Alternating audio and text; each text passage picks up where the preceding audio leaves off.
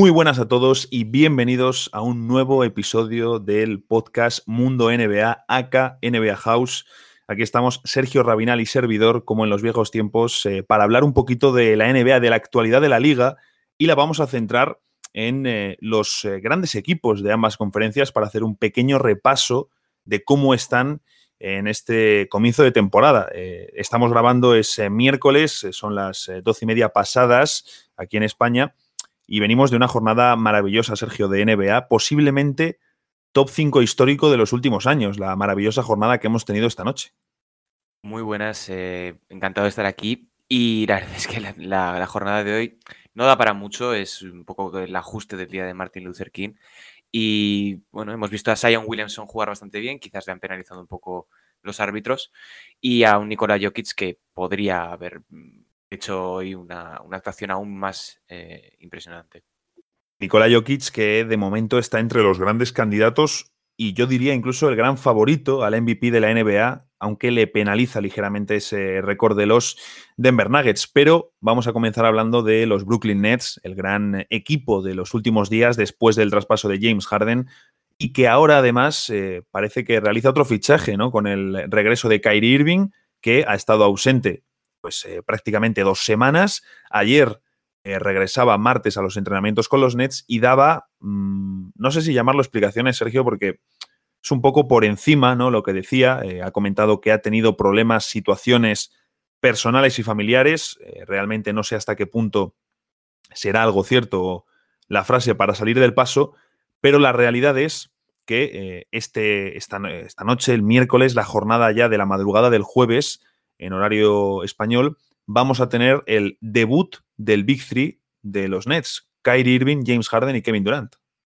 Bueno, Kyrie se ha tomado unas vacaciones de invierno de, como decías, de dos semanas en las que ha desaparecido de la faz de la Tierra, eh, esta vez redonda, y mm, ha permitido que, yo creo que ha, hecho que Sim Marks eh, apriete el gatillo del traspaso por James Harden y haya podido conseguir ese tan, ya, tan eh, tan reclamado Big Three de los Nets, que mm, veremos hasta qué punto eh, puede conseguir tener una continuidad en el tiempo más allá de lo que es esta temporada, no tanto por la eh, complicidad de Kevin Durant y el propio Harden, sino por lo que dices, de, un Kyrie Irving que se está demostrando como una figura un tanto inestable, que puede ser probablemente uno de los jugadores más brillantes sobre una cancha de baloncesto, pero que fuera de ella, pues o no está siendo capaz de gestionar todo lo que viene añadido a ser una superestrella de la NBA, o bien no está dispuesto. Y eso es un problema bastante grave, dado que está en uno de los mercados más grandes de, la NBA, como es Nueva York. Así es, eh, ha sacado un artículo Gonzalo Vázquez, todavía no me ha dado tiempo a leerlo, pero eh, simplemente el titular, pues eh, ya creo que bueno, me ha gustado bastante. Pone Kyrie Irving a la deriva entre el resplandor y la materia oscura, y en el tuit añade, su asombroso talento es ingobernable y su cabeza un misterio. Me ha gustado porque además el propio Kairi ha dejado una frase en, el día de ayer, como decía en, el, en, esa reaparición, que me ha llamado bastante la atención, eh, porque viene a decir algo así como, eh, desapareces dos semanas y la gente eh, parece que me conoce mejor que de lo que me conozco yo a mí mismo. Pone, mucha, dice, mucha gente cree que me conoce mejor que yo mismo y no tienen ni idea de quién soy, qué pienso, ni se toman el tiempo para saberlo. Eh, la verdad es que yo lo primero que pienso es, leyendo esto, eh, si el propio Kairi sabe lo que él piensa, ¿no? Porque desde luego el resto no lo sabemos, pero a veces tengo la sensación eh, de que ni él mismo tiene muy claro lo que, lo que piensa.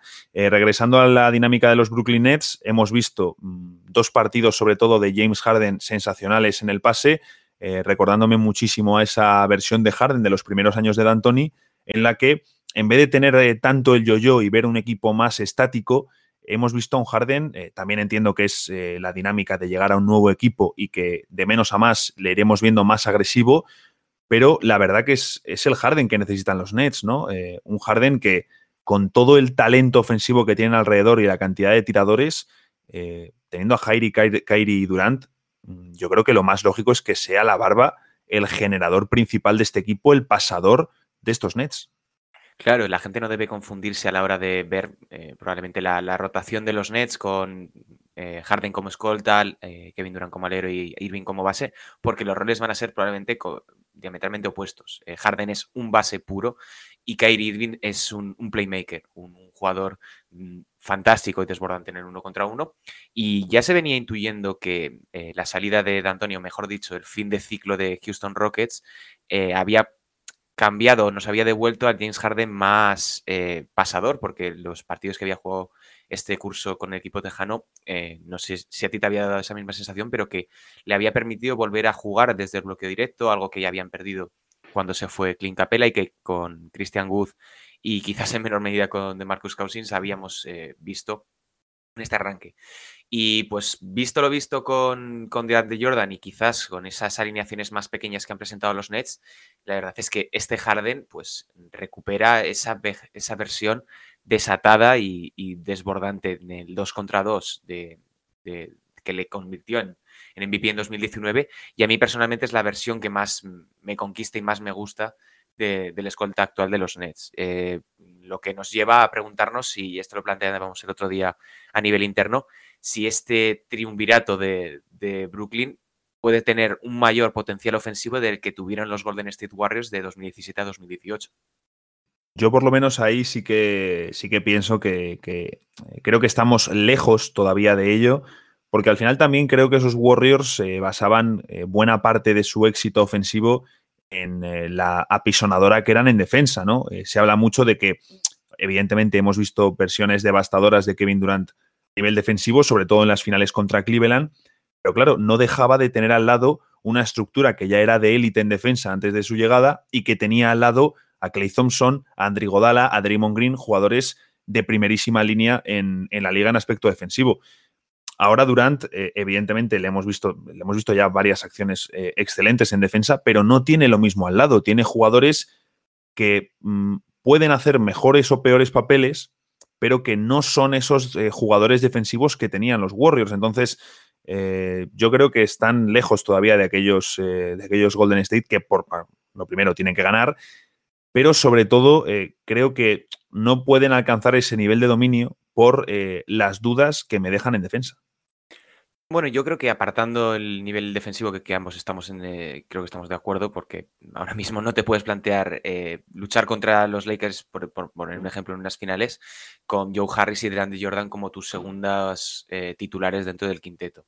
Pero ya bajando un punto de vista ofensivo, simplemente por, por elucubrar un poco, creo que son dos equipos con, perdón, dos, dos, planteamientos, los Warriors de 2017 y estos, y estos Nets, muy diferentes y al mismo tiempo muy igual, muy, muy similares. Porque si bien los Warriors, como decías, eh, eran un equipo muy dado a jugar sin balón, a encontrar, a, perdón, a generar esa gravedad ofensiva por los tiradores que podía llegar a tener moviéndose sin la bola, estos Nets son una apisonadora con, con el balón en las manos. Es decir, te pueden eh, destrozar a campo abierto simplemente con cualquiera de los tres manejadores que tienen, o bien eh, a media pista a través de 2x2 o 1x1. Yo creo que ahí es lo que, ahí es donde reside la, potencialidad de, de, convertir a estos Nets en un equipo histórico. Porque si todo funciona como debería funcionar, yo creo que no hay, al menos en la conferencia este, ningún equipo, tanto a nivel ofensivo como defensivo, que les pueda parar.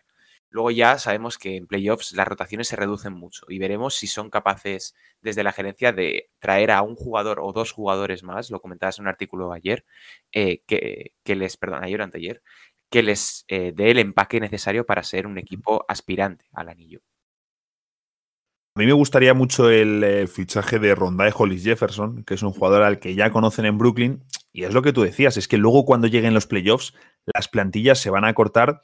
En Brooklyn ya tienen 7, 8, 9 jugadores que pueden estar ahí. Luego, evidentemente, pues eh, los Timoce Luabu Cabarot, Landry Shamet o Bruce Brown pueden perder en minutos en función del emparejamiento, pero creo que Hollis Jefferson, el gran problema que tiene es eh, su nulo tiro exterior, porque no es que tenga bajos porcentajes, es que no puede tirar, no es un tirador, no tiene nada de tiro.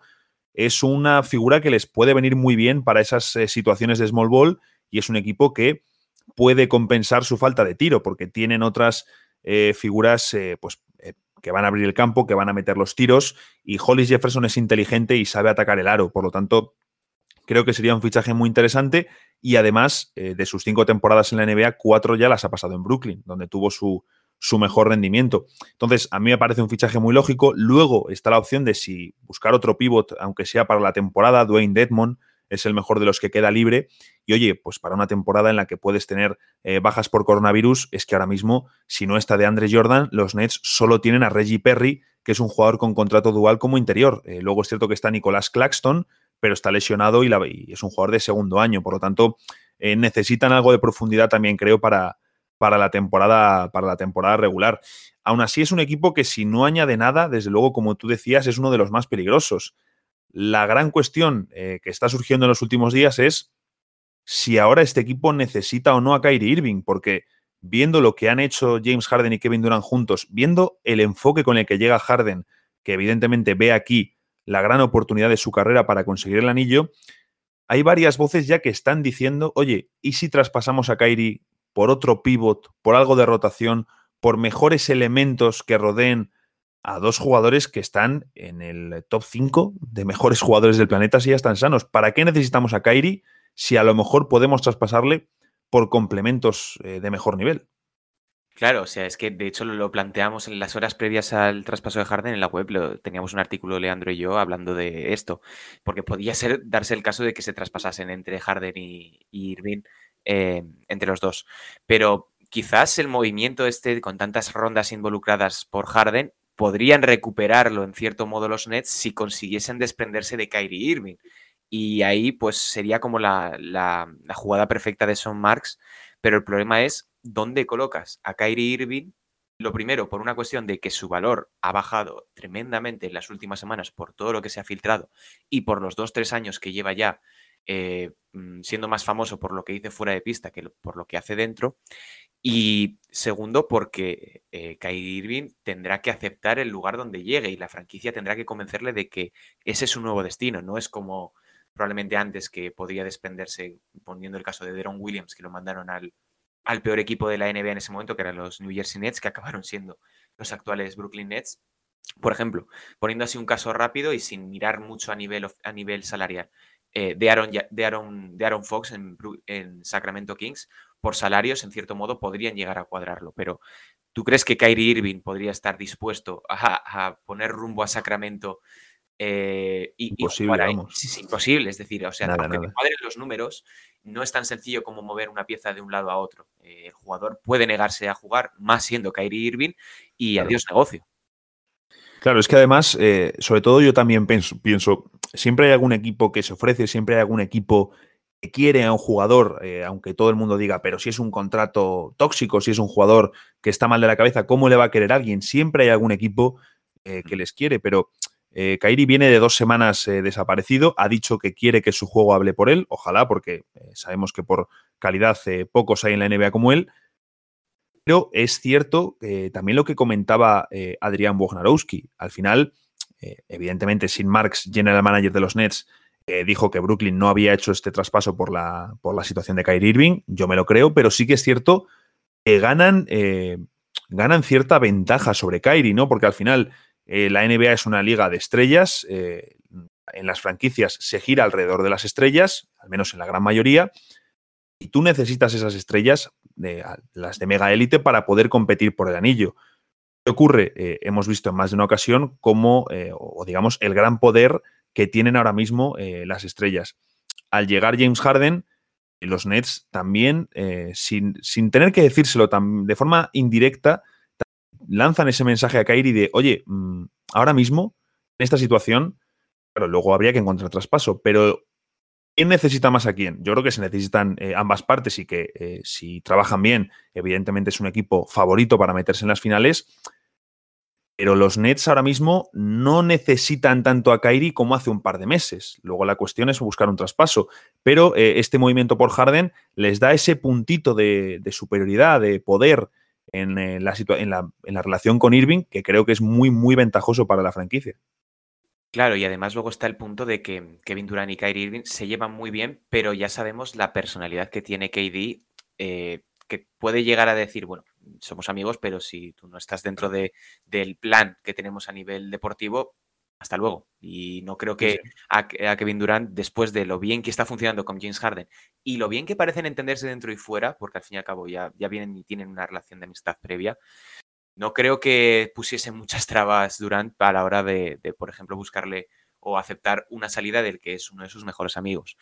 Em, posibilidades. Yo creo que los Nets deberían tratar de encontrar, si, deciden desprenderse de Kyrie, bien un escolta que les ayude en, facetas defensivas o bien eh, un interior o un 4 que pueda suplir en cierto modo esas carencias que puede tener de Andre Jordan y al mismo tiempo recuperar lo que decía, eh, rondas de draft porque mm, recordemos que han entregado sus rondas de draft hasta que ambas estrellas, Durant y Harden, estén por encima de los 35 años, es decir, cuando el proyecto ya esté visto para sentencia.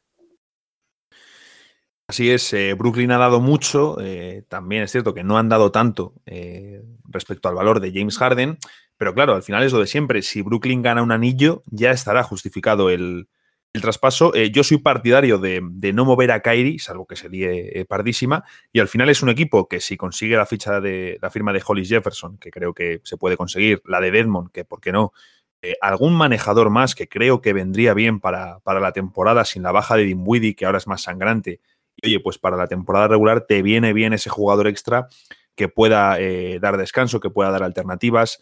Tenemos a Jamal Crawford, a Emmanuel Mudiay, a JJ Barea, por ejemplo, tenemos varias opciones. Eh, también el caso de Trevor Ariza, un jugador eh, que no está lesionado, simplemente está apartado de la disciplina de Oklahoma City Thunder, no está jugando con ellos, ni se espera que vaya a jugar. Y oye, eh, es un jugador que seguramente acabe cortado y se van a lanzar a por el de cabeza absolutamente todos y cada uno de los contenders. Es decir, yo creo que realmente Brooklyn necesita uno, dos, una o dos adiciones y luego sobre todo ver eh, cómo está el, nivel de, de, Andre Jordan. En el último partido contra Milwaukee le vimos mejor, pero, mm, pero ya no es el Jordan de, eh, de, hace unos años. Los Nets, que ahora mismo eh, en la clasificación de defensa son la número 15 en eficiencia defensiva, evidentemente en ataque están en el top 5, puesto número 4 por detrás de Bucks, Clippers y Denver Nuggets, ahí están esas dudas en defensa. Eh, quiero ver un poquito a James Harden, me ha llamado esta, este, bueno, la atención este dato, Sergio, eh, y después podemos pasar a comentar un poquito de los Clippers. Y es que James Harden lleva sin promediar al menos dos intentos de triple en situaciones de catch and shoot, en eh, recibir y tirar, desde la 2016-2017, que intentaba 2,4 por partido con más de un 39% de acierto. Ahí vemos cómo se va radicalizando más su juego y cada vez intenta menos, hasta el punto de, como digo, que es esa 2016-2017 la última en la que intenta más de dos triples por partido. También eh, quiero ver ese punto de, eh, entiendo que va a ser el manejador principal, pero oye, si tienes a Kyrie al lado, eh, también puedes explotar un poco esa vertiente de Harden que no hemos visto en los últimos tiempos y me genera cierta curiosidad. Claro, porque al final el hecho de tener, lo que decíamos al principio, un, equipo con semejante gravedad ofensiva, o sea, es decir, tú puedes parar a dos jugadores con una gravedad ofensiva grande, pero cuando te pones con, tres, como son Kyrie, como son eh, Kevin Durant y el propio Harden, pues es, para una defensa es muy complicado tomar una decisión. Eso que dicen del pick your poison, se les va a poner muy complicado a los equipos rivales. Y ya se vio contra los Bucks especialmente que cuando salía Kevin Durant eh, de un bloqueo que directamente tenía el balón en las manos, Harden estaba preparado para tirar y es lo que nos ha faltado de ver en Rockets y uno, probablemente uno de, sus, eh, uno de sus fallos, o mejor dicho, una de las cosas que le llevaron al fracaso no conseguir el éxito, que era que Harden llegaba muy apurado físicamente quizás a, los finales de temporada y ahí pues eso viene derivado de un gran uso ofensivo con el balón, porque al final son acciones que cansan mucho pese a que sean eh, triples que al final tienen una carga física menor de lo que puede ser una penetración o, un posteo. Así que mm, comparto completamente eso de que vamos a ver una versión de Harden mucho más relajada en cuanto a volumen, porque al mismo tiempo son unos Nets que juegan muy, muy rápido. Estaba, cuando ayer estaba mirando sus datos de Harden, en la temporada en la que es MVP, eh, lanza 1,7 triples por partido eh, en catch and shoot, 36,7%. Es que lanza 7,6 triples sobre bote con un 38,8, que es una barbaridad de, acierto y de volumen para, tratarse del, del, tiro más complicado, el triple sobre bote. Y voy a terminar con otro datito que es de Joe Harris, un jugador que a ti te gusta mucho también es difícil que no te guste este jugador, eh, que acumula 9 de 16 en triples, 56,3% en los dos partidos eh, con James Harden. Pero es que en la temporada está en 51,1 lanzando 6,1 triples.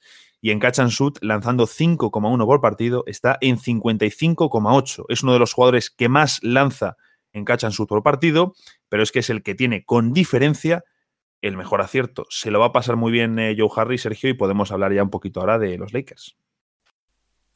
Sí, a ver, Joe Harry yo creo que no, sorprende a nadie porque es uno de los jugadores con, mm, con la excepción de Clay Thompson que mejor se mueve entre líneas para encontrar el tiro y veremos, se vio un poquito en esas en el partido ante Bucks, lo, secuencias en las que Joe Harris se iniciaba como, como bloqueador para conseguir un tiro liberado. Y ya si quieres pasamos a, lo de Lakers, que es mm, por buscarle un poco las tres patas al gato.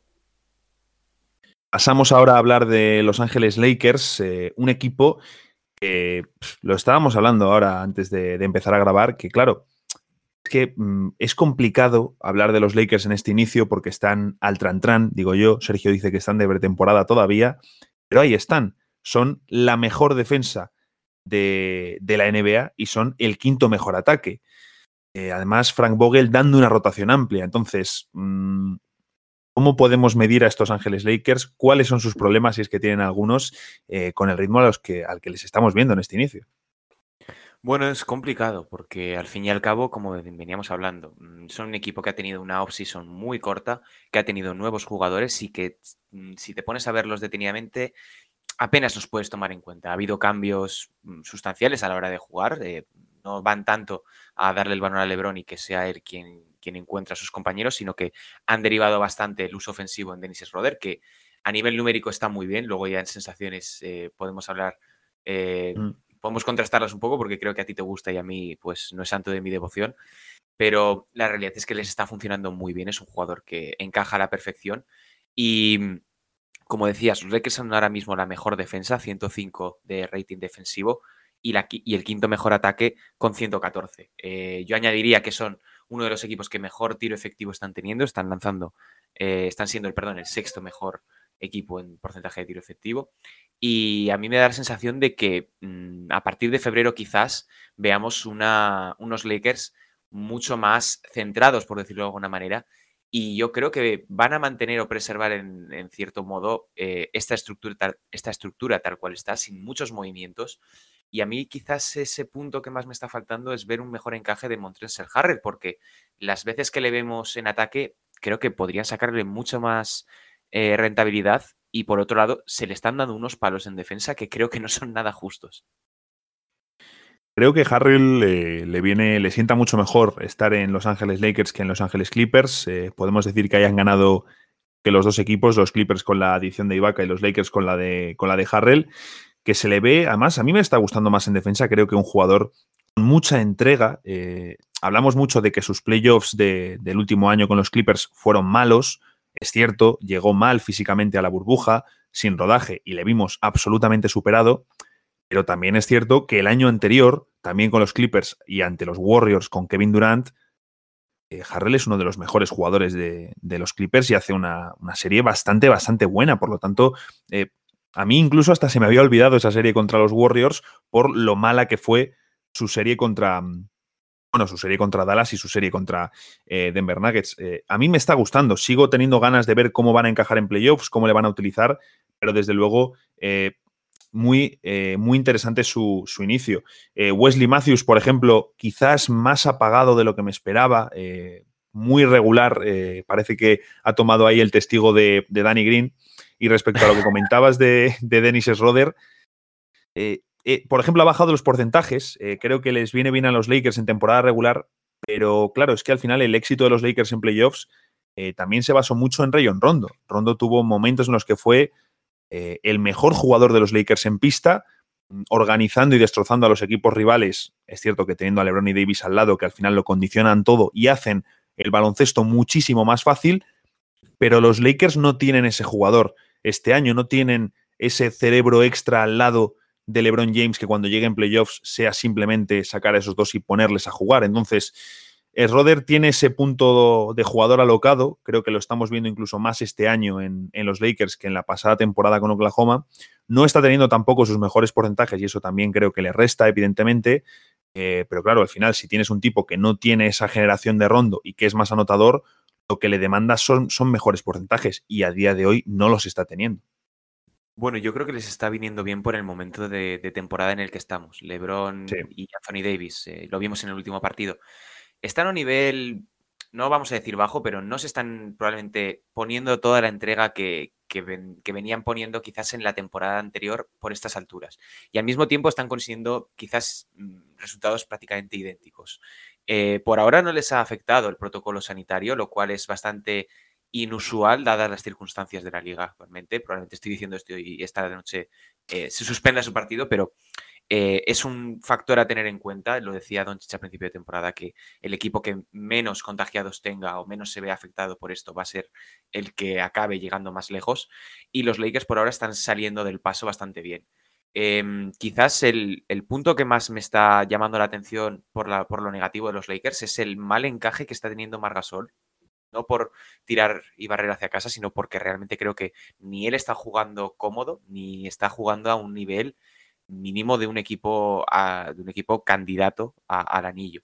Quizás con el que mejor se está entendiendo es con Kyle Kuzma, que le está dotando de una serie de varones que francamente está jugando muy bien. Y Kuzma, eh, ya sabemos que no es de nuestro jugador favorito, pero lo está haciendo muy bien y está haciendo lo que se le pide sin nada más. Es decir, no, no, no no va más allá como pretendía el año pasado y se está notando porque está siendo un muy buen complemento. Sí, yo creo que la clave con Kuzma es esa, ¿no? Y, es la clave. le vimos en, playoffs ya mejor entrega defensiva, que es algo en lo que hizo mucho hincapié el staff de, de Vogel la pasada temporada. Querían que Kuzma estuviese mucho mejor en defensa. Vimos progresión, mucha progresión para un jugador que tenía problemas atrás eh, y esta temporada, pues oye, eh, está metiendo los triples, está actuando bien en catch and shoot y luego realmente es un buen jugador cortando sin balón. Eh, al lado de jugadores como LeBron, como Schroeder, como Mark, lo has dicho, Anthony Davis, que van a ser los que van a tener la bola, pues oye, necesitas esa figura que, que, se mueva bien sin balón y creo que también es muy útil en el baloncesto actual, sobre todo en la NBA que encontramos cada vez más tiro exterior, tener esos jugadores que sepan romper entre líneas y que sepan aprovecharse de los cortes y ahí Kuzma realmente lo está haciendo, lo está haciendo muy bien. Mark, también sigo teniendo la sensación, creo que en defensa le vamos viendo eh, mejor. Eh, creo que también hay, eh, bueno, esto ya lo sabíamos, ¿no? Es evidente que no es Dwight Howard, que no es Jabal McGee, pero sí que es cierto, sigo teniendo la sensación, como tú dices, ese, punto de, de, incomodidad, ¿no? De que quizás no le están utilizando tanto, al final es un jugador de complemento, está en 19 minutos, pero sigo teniendo la sensación de que Mm, a lo mejor no le están utilizando eh, lo máximo o no están sacando todo el provecho que tú deberías sacar de Margasol. Y al final, si tú tienes a Howard, Howard en ataque se va a dedicar a hundir los balones y le tienes como enforcer defensivo. Pero si tienes a Margasol, aparte de los triples, que va subiendo sus porcentajes y está en un 39% lanzando muy poco, tienes que aprovechar eh, los detalles que te da en ataque. Y tengo la sensación de que Frank Vogel eh, y su staff, por los motivos que sea, todavía no lo están haciendo.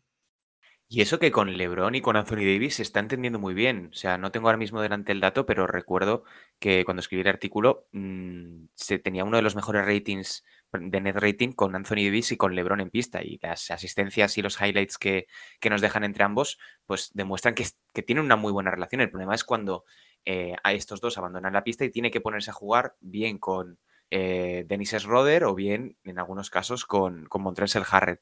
Y ahí vienen los problemas, porque eh, Schroeder es un jugador muy rápido, muy eléctrico, que mm, recorre la pista de arriba abajo y juega muy bien a campo abierto.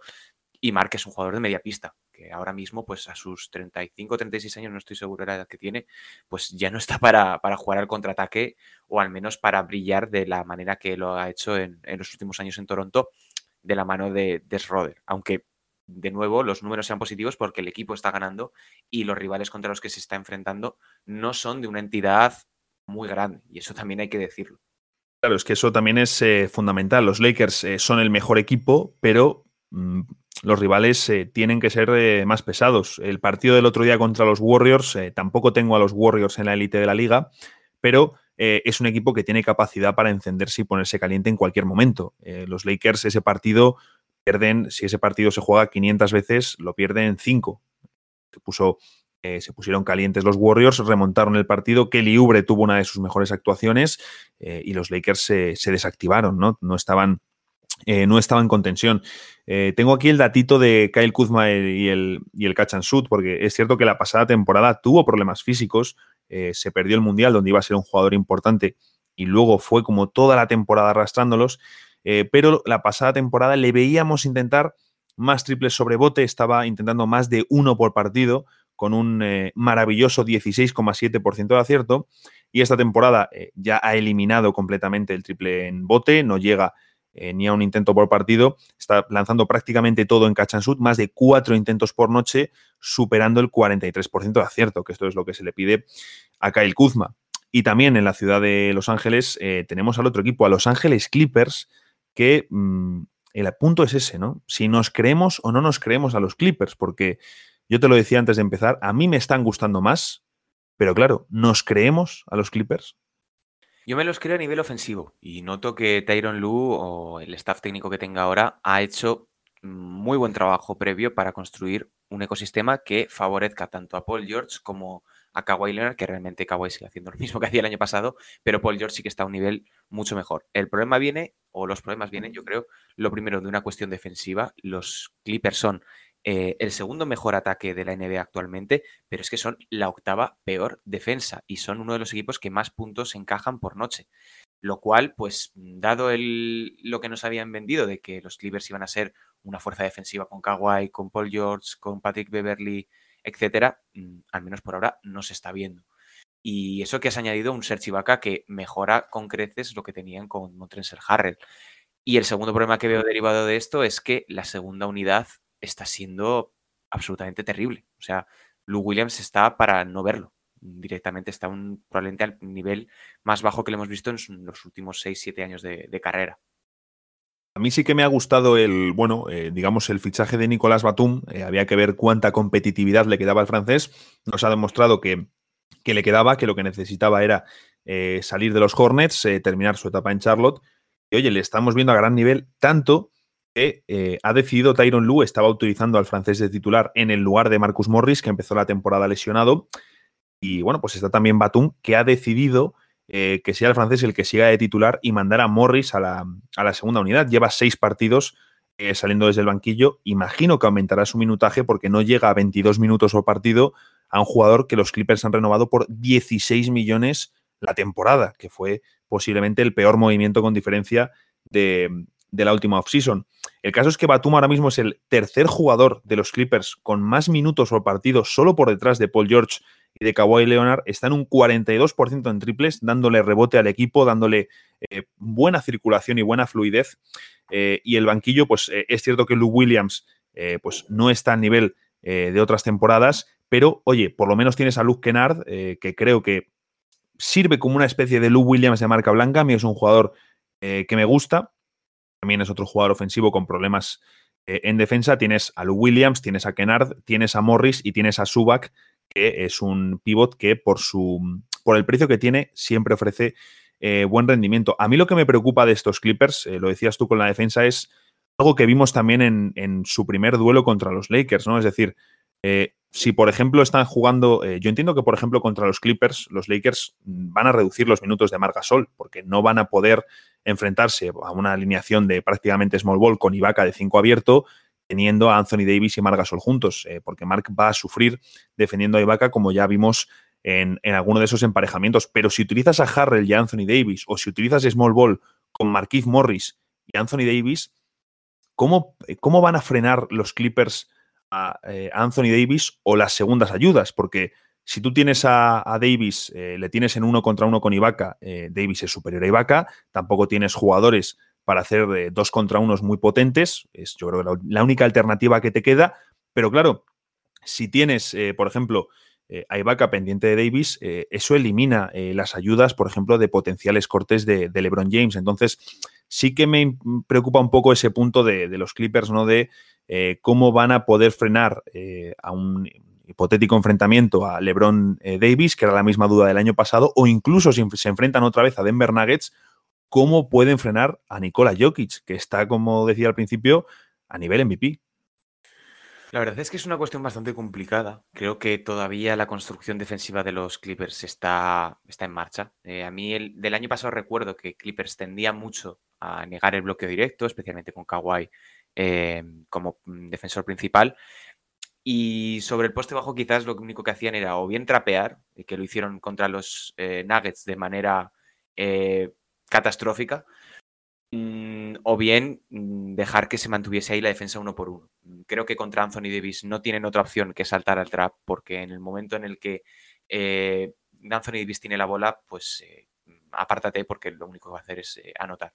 Y el problema ahí va a ser tratar de conseguir un equilibrio entre todo esto. Lo bueno de Tyron Lu es que es un entrenador que no tiene miedo a ajustar, que eso se ha banalizado un poco en los últimos años, pero que en cierto modo sigue siendo muy importante y se ha visto recientemente con Eric Spoelstra.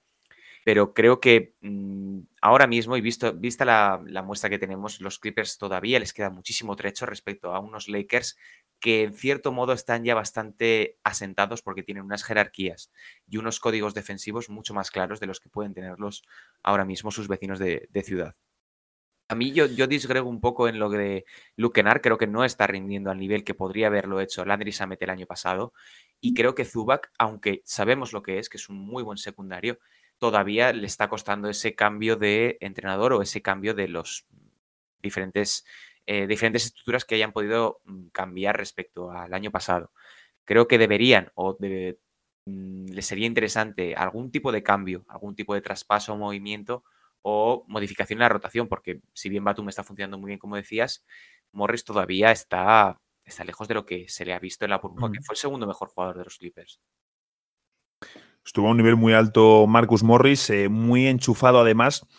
Eh, la offseason de los Clippers nos dejó con la sensación de que se habían quedado con el trabajo a medias. Y al final hablamos de un equipo que tiene una gran directiva, porque tienen nombres eh, de primerísima línea en el front office, y esperábamos grandes movimientos en la offseason, esperábamos mm, algún traspaso, ¿no? Eh, ya no solo por esos eh, problemas que había en el vestuario, sino pues eh, para traer jugadores que hiciesen falta, incluso, ¿por qué no salidas de Patrick Beverly, que es buen jugador, quizás ahora algo sobrepagado, o mover a Lou Williams, que yo creo que era la, alternativa más posible después de la salida de Harrell sigo teniendo la sensación de que los Clippers se quedaron con el trabajo a medias y que no consiguieron todo lo que pretendían. Así que, como dices, podemos ver eh, movimientos en las eh, próximas semanas de unos angelinos que han comenzado de forma fantástica en ataque y siendo eh, el mejor equipo de la NBA en acierto en, en triples. Tienen muchísimas armas desde el perímetro, pero pasa un poco como los Milwaukee Bucks, que vamos a hablar ahora de ellos,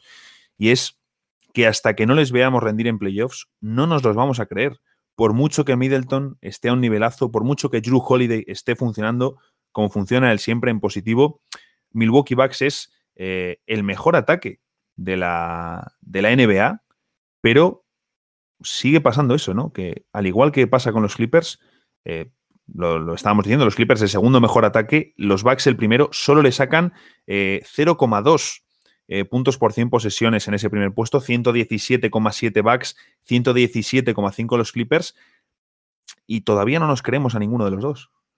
A ver, es que es complicado. A ver, no, no, es que no nos los creamos, sino que nos cuesta verles esa proyección de candidato al anillo que sí que pueden tener otros equipos del este. Y es que al final te pones a mirar la división en la que están y van a jugar prácticamente cuatro partidos o, más en esta temporada contra Chicago Bulls, Cleveland Cavaliers, Detroit Pistons, donde el mejor equipo que tienen enfrente es Indiana Pacers. Y bueno, al fin y al cabo es que a mí Chris Middleton es un jugador que me gusta mucho. Yanis igual y Ru Holiday igual, porque individualmente son mm, tres jugadores que aportan en todos los aspectos del juego.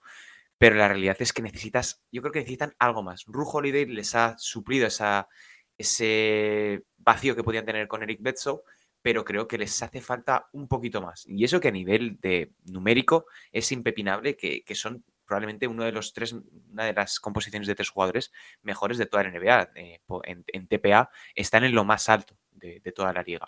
Pero creo que les hace falta un poco. Y aquí quizás podemos entrar un poco a debate de si podrían entrar a, valorar si desencajaría a alguien como probablemente Bradley Bill.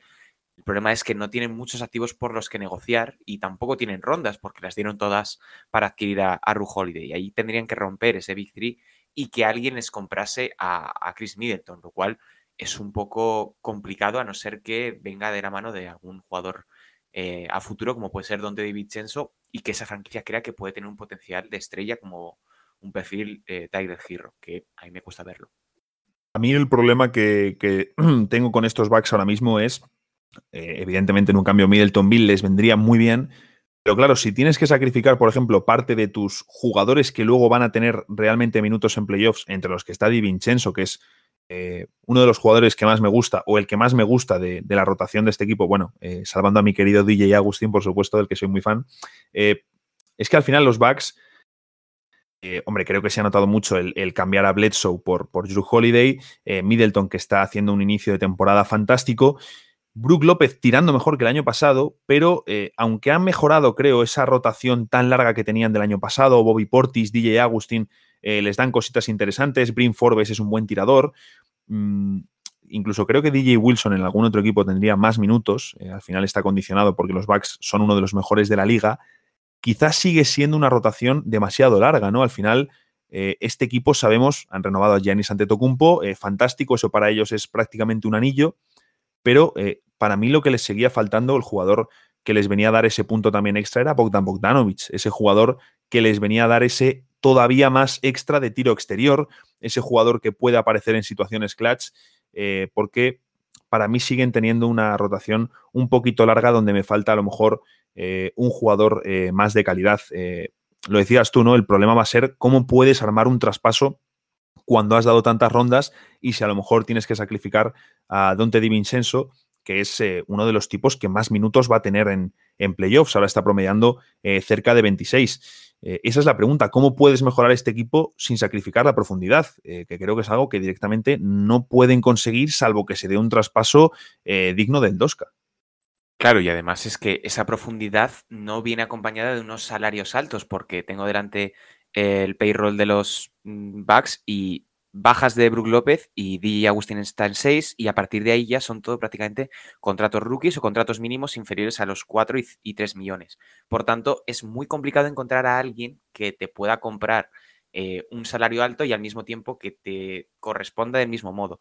Yo creo que si en algún momento Brook, eh, Milwaukee decide apretar el gatillo con, con su plantilla para conseguir a alguien más, yo creo que lo que tienen que mirar es a Brook López, porque eh, ahora mismo lo último que necesitan es un tirador más, porque pese a que sea un gran defensor, no es un jugador ahora mismo que te pueda eh, dar ese plus extra eh, abajo y al mismo tiempo en defensa a nivel, a nivel de, de playoffs. Y la cuestión es muy complicada porque los pivots que sí que te pueden suplir ese, ese punto, como pueden ser la Marcus Aldridge que finaliza contrato, eh, son, son salarios muy altos. Es decir, Brook Lopez está eh, alrededor de los 13 millones y todos los pivots que te podrían encajar, como pueden ser Or Horford, eh, Aldridge que decía, incluso Andre Drummond, que aquí a ninguno nos puede gustar, se van por encima de los 25 millones y ahí ya tienes que desprenderte de jugadores de los cuales no estás dispuesto a hacerlo. Y ahí es un poco la,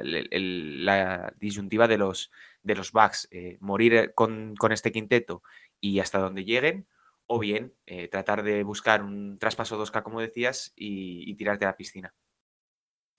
Donde sí tienen todavía que ajustar los backs es en defensa. Sabemos que es un equipo que viene de dominar el eh, rating defensivo las dos pasadas temporadas, de ser el mejor equipo de la liga y de tener la mejor eficiencia atrás. Pero sin embargo, esta temporada eh, empezaron mal y a día de hoy siguen fuera del top 10, algo que es inasumible para un equipo de Mike Budenholzer y mucho menos para estos backs que van a necesitar eh, la defensa. Vemos progresión en ataque, aunque mm, pasa eso, ¿no? Eh, tenemos que ver, ¿no? Si también llega algún veterano. La pasada temporada incorporaron a Marvin Williams, que luego quizás más por carencias del equipo que por habilidad o por calidad del jugador eh, les vino muy bien, pero eh, quizás pueden incorporar eh, algún tipo así durante la temporada, algún jugador que les pueda dar un veterano, un extra, ¿no? Que, que les sirva para la rotación. si te pregunto ahora mismo, Sergio, Nets o Bucks, ¿compras antes a los Nets ya esta situación que a los Bucks de cara a meterse en unas finales de la NBA? Vamos, yo no tengo ahí ningún tipo de duda de que a, nivel, o sea, es que la NBA al fin y al cabo se, rige por, por el talento bruto que puedas tener un equipo o bien por eh, el fantástico staff técnico que puedas tener, porque al fin y al cabo Miami se mete así porque es capaz de, ir mutando respecto a su rival que tiene y al mismo tiempo los Lakers por el talento que tienen eh, respecto a sus rivales en el oeste. Mm, yo no tengo ningún tipo de duda ahora mismo de apostar por los Nets. Luego ya sabemos que esto puede cambiar de un momento a otro y se lesiona el mes que viene Kevin Durant o se lesiona por el otro lado Giannis Antetokounmpo y se acaba la temporada para cada uno. Mm, ahora mismo que estamos en enero, pues sí, yo apostaría por los Brooklyn Nets, incluso con un Kyrie Irving que lleva dos semanas desaparecido y un James Harden que lleva dos partidos. Para ir eh, terminando, te quiero preguntar, mm, yo personalmente, eh, si están todos sanos, veo a Indiana Pacers como, eh, digamos, los Miami Heat del año pasado. No tienen ese staff técnico, pero Ahora se ha lesionado Miles Turner, tienen de baja a TJ Warren, a Jeremy Lamb, a Caris Levert. Eh, esperemos que lo de Levert eh, se quede en un susto y que en eh, ocho semanas le podamos tener de vuelta jugando.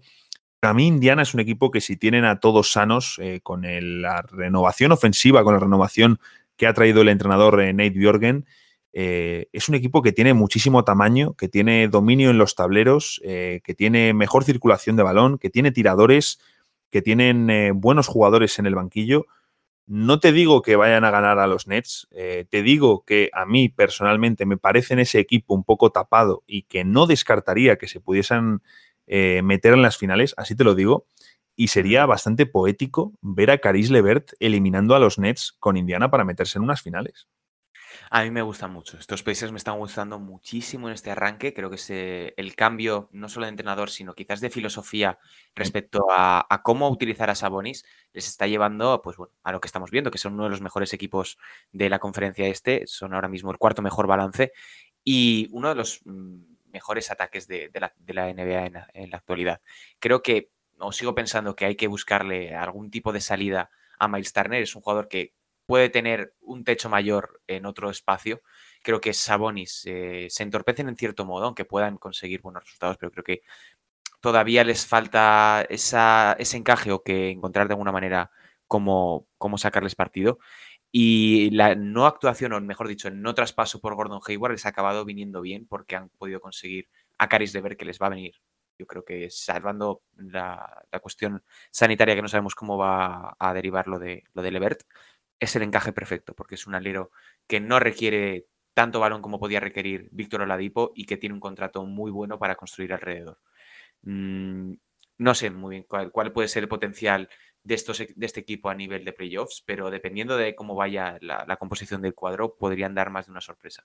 A nivel ofensivo es cierto que Turner eh, no va a tener en Indiana eh, nunca relevancia, nunca va a tener eh, muchos tiros. de hecho, este año juega más que el año pasado y lanza menos pero mm, le estamos viendo otra vez a nivel defensor del año. Eh, se ha lesionado pues, eh, pocas horas antes de grabar este podcast. Está promediando 4,2 tapones por partido, eh, registro que en muy pocas ocasiones se ve, pero en ataque pues sigue fallando. ¿no? Es un jugador que siempre ha vivido más en la media distancia. Indiana le saca el triple y ahí está en un 30% en, en catch and shoot. le están utilizando mejor, veremos qué hacen los países, pero desde luego, ¿quién nos iba a decir hace un año ¿no? que íbamos a estar disfrutando de ver a los Indiana Pacers jugar al baloncesto. Bastante, bastante curioso cómo cambian las cosas. Ya sabéis que, eh, aparte de seguirnos por aquí, nos podéis seguir en el canal eh, de YouTube. Bueno, no sabemos si nos estáis escuchando en, Spotify, en iBooks, en YouTube o en cualquiera de las plataformas. Si nos estáis escuchando en eh, plataformas de podcast, podéis buscar Global Hoops Oficial en YouTube para seguirnos ahí y ver todo el contenido que subimos. Y si estáis en eh, Global Hoops Oficial, eh, buscando Mundo NBA eh, y NBA House en las plataformas de podcasting, nos podéis encontrar. Así que, lo dicho, aquí termina otra edición de Mundo NBA, acá NBA House, y nos vemos en el siguiente.